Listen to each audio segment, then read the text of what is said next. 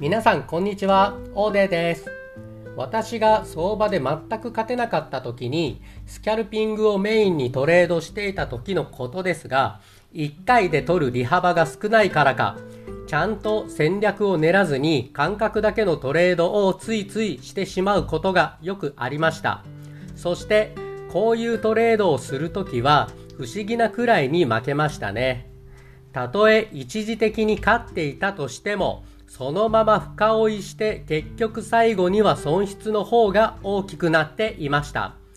前回の放送の続きじゃないですけど、本当に出会いを大切にしていませんでしたね。こういうトレードをするときは精神力が低くなってしまっているときです。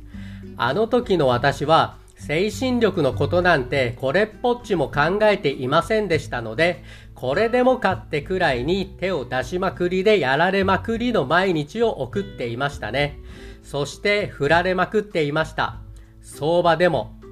リアルでも。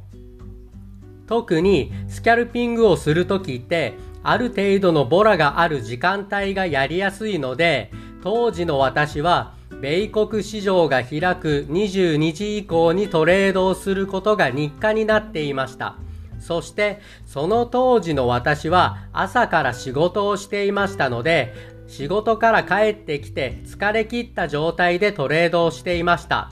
そんな状態では精神力が高い状態は期待できません。その時の状態によってはすでに精神力が赤信号の状態もありましたね。今思うと。ですので、朝から仕事をしている方で帰ってきた後にトレードをする方は要注意です。より精神力の状態を敏感に感じ取りながらトレードをしていく必要があると思います。特にスキャルピングの場合はトレード回数も多くなり相場感、つまり感覚の部分に頼ることもある分、なおさら精神力が高い状態を維持しなければ、やられてしまう確率が高くなってしまうことはもはや必然です。今の私は、基本デイトレードのスタイルですが、場合によってはスキャルピングもやります。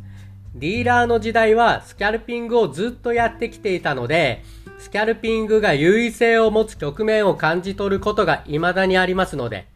ともあれ、感覚だけのトレードをしてしまうときは、精神力が低くなっている証拠と捉え、そうなる前にトレードを終えることを意識していくだけでも、大負けをかなり抑えることができるでしょう。はい、それでは話をまとめますと、まず、感覚だけのトレードをしてしまうのは、精神力が低くなってしまっているサイン。そして、朝から仕事で仕事から帰ってきてからトレードをする際は特に精神力の状態に気をつける。特に疲れがひどい時や仕事で嫌なことがあってそれを引きずってしまっている時は要注意。そして短期トレードになるほどに感覚頼りになる傾向があるので、より精神力が高い状態を意識してトレードに臨む。